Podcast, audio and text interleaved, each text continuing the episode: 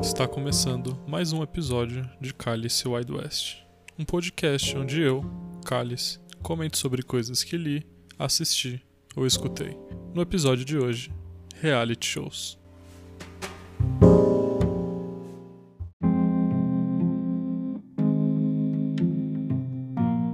O primeiro reality show do programa será Terrace House, um reality show japonês. Já digo que não vai ser o único reality show japonês no episódio de hoje, sobre jovens em uma mansão em algum lugar no Japão ou fora do Japão, vivendo a vida. Eles continuam tendo que trabalhar estudar, mas todas as noites voltam para essa mansão onde tem as câmeras para conviver e se relacionar. São três homens e três mulheres, sempre mantendo uh, os pares, né? A intenção do, do reality show é formar casais e assim por diante. E foi aí o segundo, acho que o segundo reality show que eu parei para assistir. E foi uma experiência, no mínimo, curiosa, né? Eu comecei com a primeira temporada que tem na Netflix, acho que Boys and Girls in City. E são seis japoneses, esquisitos inclusive, convivendo. É uma aula ali de, de como a juventude japonesa é estranha, né? E Terrace House é um, é um reality show, na verdade, gigantesco. Muito popular não só no Japão, como fora do Japão também. Você talvez tenha ouvido falar de Terrace House por conta de uma fatalidade que aconteceu na última temporada que foi ao ar. É uma das participantes, uma das seis participantes da temporada em questão, é, após sair da casa, recebeu muitos comentários negativos e acabou por cometer suicídio devido, né? Deu a entender que devido à repercussão que ela teve no programa, ela acabou brigando com outro participante, o público não gostou e, né, uma coisa gerou outra, que acabou no cancelamento do, é, do reality show. Mas, tirando isso, que é terrível, o final é trágico, óbvio, que mostra como a cultura uh, do Japão é muito complicada, as pessoas são muito malvadas na internet, se assim posso dizer, não é só no Japão, mas ficou claro assistindo Terrace House que o que, o que as pessoas falavam do lado de fora afetava os participantes, porque diferente de um BBB da vida, quem tá uh, em Terrace House continua tendo acesso à internet à vida normal e às redes sociais, inclusive eles têm acesso ao, aos próprios episódios que eles participam. Então tem coisas que participantes dentro da casa são, vão descobrir assistindo o próprio episódio. Eu lembro que eu acho que em uma das últimas temporadas, um dos personagens fala: Ah, quero muito chamar essa X menina para sair, acho ela muito linda e não sei o que. Ele acaba que não faz, não chama a moça para sair, ela descobre que, ela, que ele tinha interesse nela quando o episódio vai ao ar. Então isso muda bastante a dinâmica das coisas, principalmente nessa última temporada onde rolou é, essa fatalidade.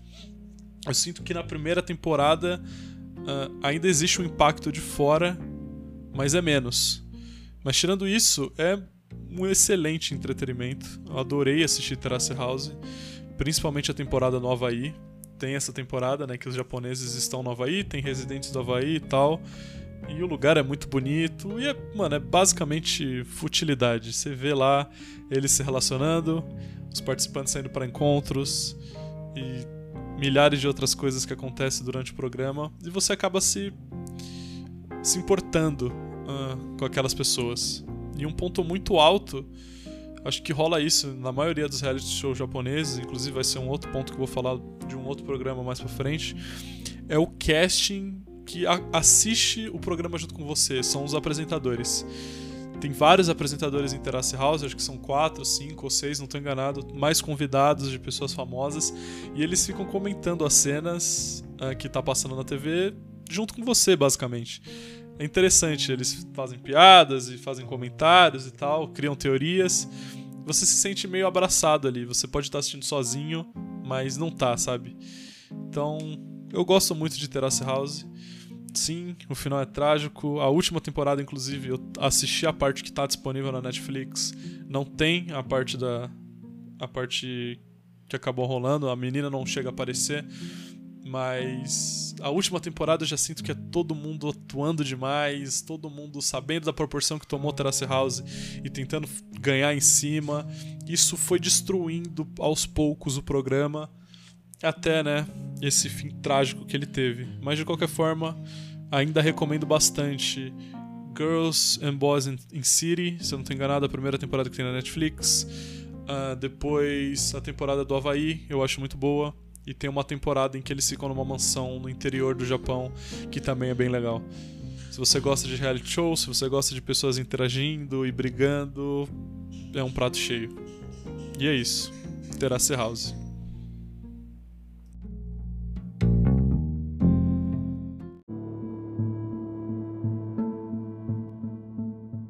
Indo agora para o segundo reality show do programa, vamos falar de um brasileiro, é, LOL, que está na Amazon Prime, é um reality show de comédia, e assim ele se intitula. É, a ideia é colocar um monte de comediante e atores que trabalham com comédia dentro de um estúdio e eles não podem rir durante 5 horas. O ganhador ganha acho que 250 mil reais para doação para alguma instituição de caridade do qual ele apoia. Bom, e o conceito é meio que esse, né? Eu a princípio não tive, não tinha interesse nenhum de assistir. Uh, no geral, eu não sou muito fã de comédia brasileira, mas tem um cara que tava lá, que é o Diogo Defante. Vocês provavelmente conhecem o Diogo Defante, que faz um, uma comédia meio absurda. Não é absurdo o nome, mas é desconfortável, né? É tudo muito cringe. Essa palavra é, é exata, cringe. Bom, esse programa é apresentado pelo Tom Cavalcante e a Clarice Falcão uma dupla no mínimo curiosa e tem várias celebridades aí do meio da comédia que no qual eu já falei não sou muito fã. Tem o Thiago Ventura, tem a Nani People, tem uma porrada de gente.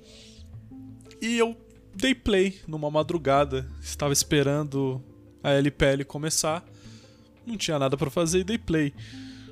Sabendo que eu não ia achar tão engraçado, há momentos em que eu ri, mas o que mais me prendeu a atenção era era o jogo, né? Porque eles têm que, de qualquer jeito, fazer o outro rir.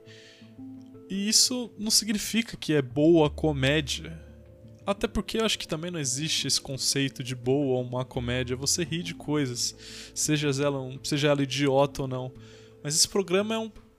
Provavelmente muita gente riu, mas é só tudo muito desconfortável. Pessoas, sei lá, acho que são umas 10 ou 12 pessoas fazendo coisas absurdas para tentar fazer o outro rir. E nem é risada, é tipo levantar um pouco o lábio que a câmera vai pegar e isso vai eliminar alguém. Então, eu assisti até o final, são uns oito episódios, acho que tem meia hora cada. Não, não sei se estão tudo isso. Não sei se eu gastei tanto tempo nisso. Mas gastei. Gastei no LOL.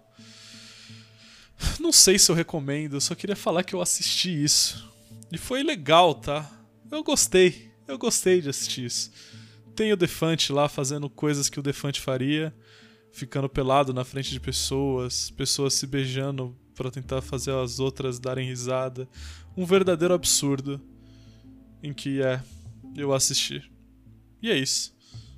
LOL na Amazon Prime.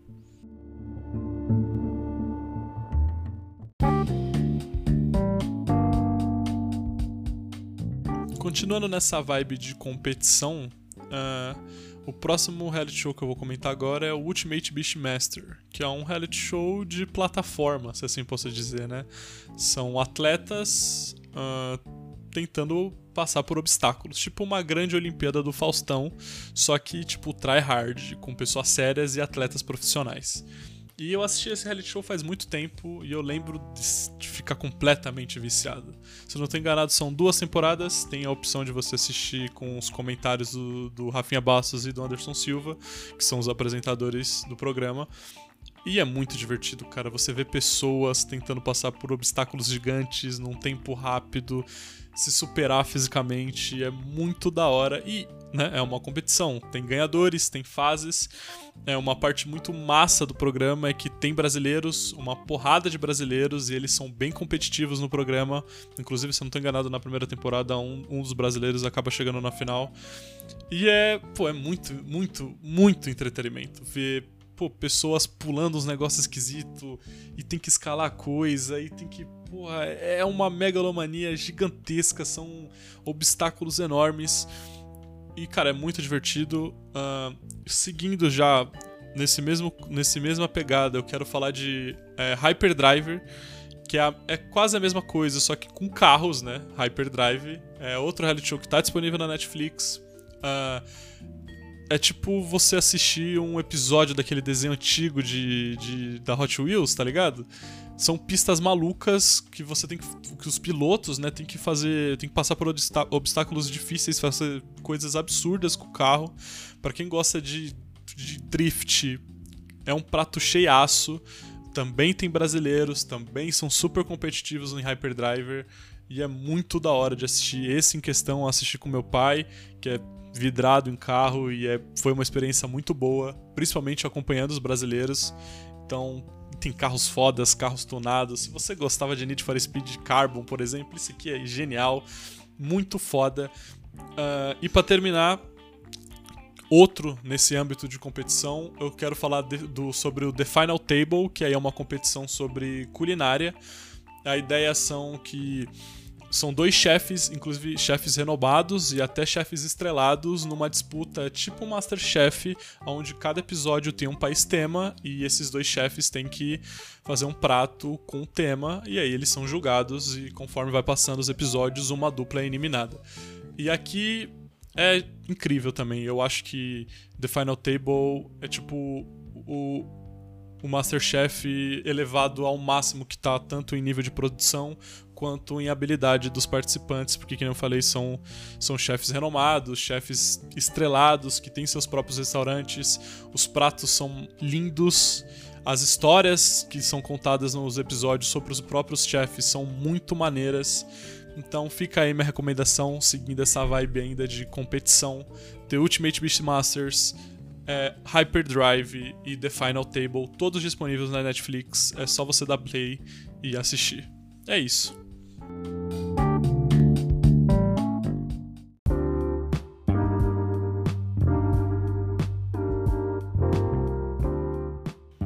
Agora para o último reality show do programa, e na verdade o motivo pelo qual gravei esse episódio, vamos falar de Ainori, mais um reality show japonês.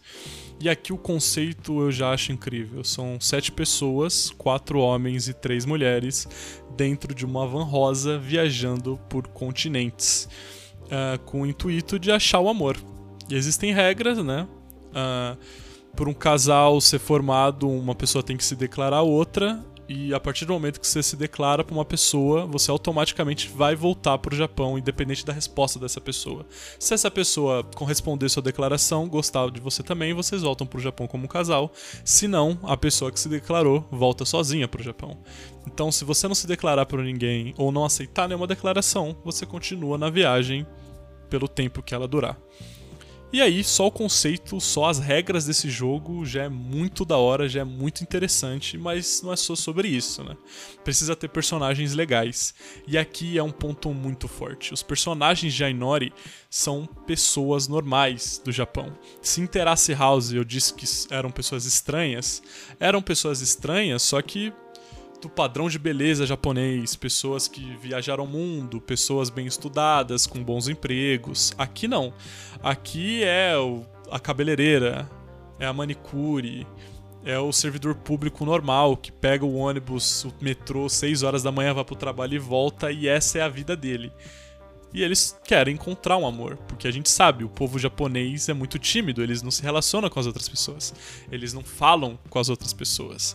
E isso é muito interessante, torna muito verdadeiro as interações que a gente vê dentro do programa. Isso foi uma das coisas que me fascinou logo de cara. Mas aí, além das regras e dos participantes, tem a viagem. São viagens pela África ou pela Ásia que são as temporadas que tem disponível na Netflix. Já é um programa que dura 10 anos, inclusive tem um episódio, tem, tem uma temporada que se passa no Brasil, mas não está disponível na Netflix e eu não achei em nenhum lugar. É um programa muito antigo, mas as que tem disponível são na África e são na Ásia. E são querendo ou não, apesar de ser trabalhadores comuns do Japão, o nível médio de vida, de sociedade do Japão é maior do que alguns países uh, da Ásia, a maioria, e dito que todos da África. Então ainda é muito curioso você ver um japonês médio num vilarejo na África comendo com as mãos e depois ficando doente por, intoxica por intoxicação alimentar. É tipo muito, muito impressionante. Adiciona uma camada além do jogo e da procura por um amor. É meio que um Survivor, um reality show de sobrevivência para esses caras. Uh, nessa própria temporada da África, acho que todas as meninas dessa temporada tiveram intoxicação alimentar, ficaram de cama, ficaram doentes, tiveram uma porrada de febre diferente. E tudo isso adiciona muito para a relação que os personagens têm entre si tem uma, um romance que se desenrola porque um cara gosta muito de uma menina, a menina fica doente mais de mês, ela não consegue ir para os encontros, né? O reality show segue essa van viajando e aí eles vão em lugares históricos, eles conhecem as pessoas desses países, a cultura desses países, e essa menina em questão tá doente todo esse tempo e o cara gosta dele. O cara gosta dela. E ele vai lá cuidar dela, vai lá levar comida, levar remédio e cria uma relação aí. Acaba que, né, não vou dar spoiler, não dá tão certo essa relação no final, mas você vê que é verdadeiro, tá ligado? Eu sinto que é verdadeiro. Porque é muito difícil pro cara ir lá falar com ela. Você vê a dificuldade dele. Então a viagem é um personagem em si.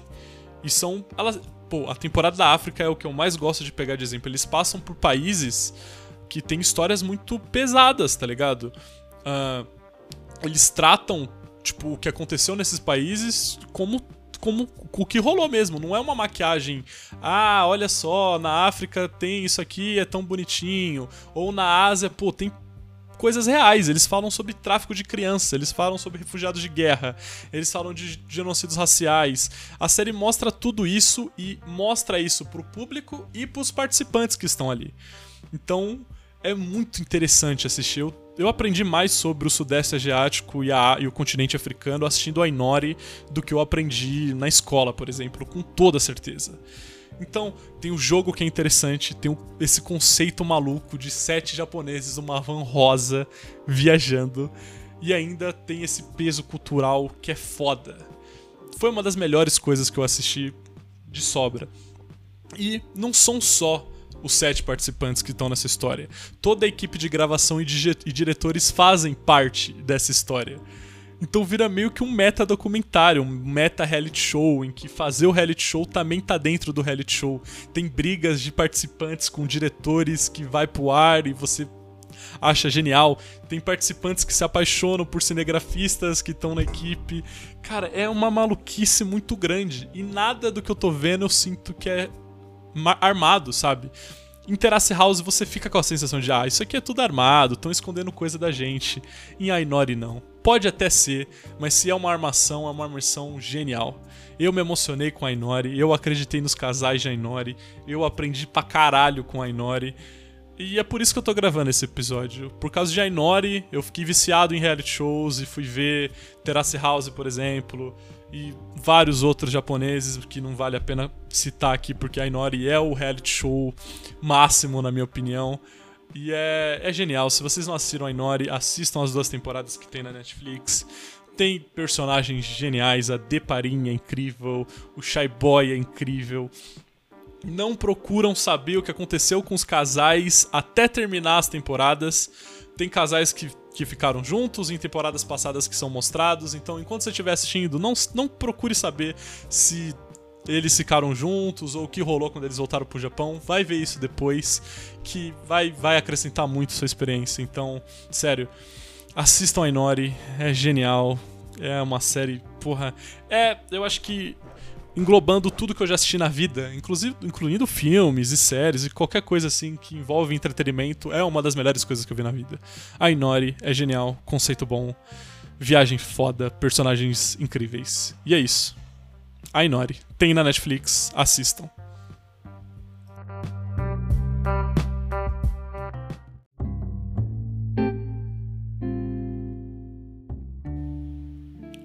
Com isso terminamos o episódio número 5 do Cálice Wide West. Eu sei que o podcast ficou parado uns dois anos, não sei quando ele vai voltar, talvez na hora que eu sentir a vontade de gravar mais um episódio ele volte. E é isso, muito obrigado a todos que acompanharam e até a próxima.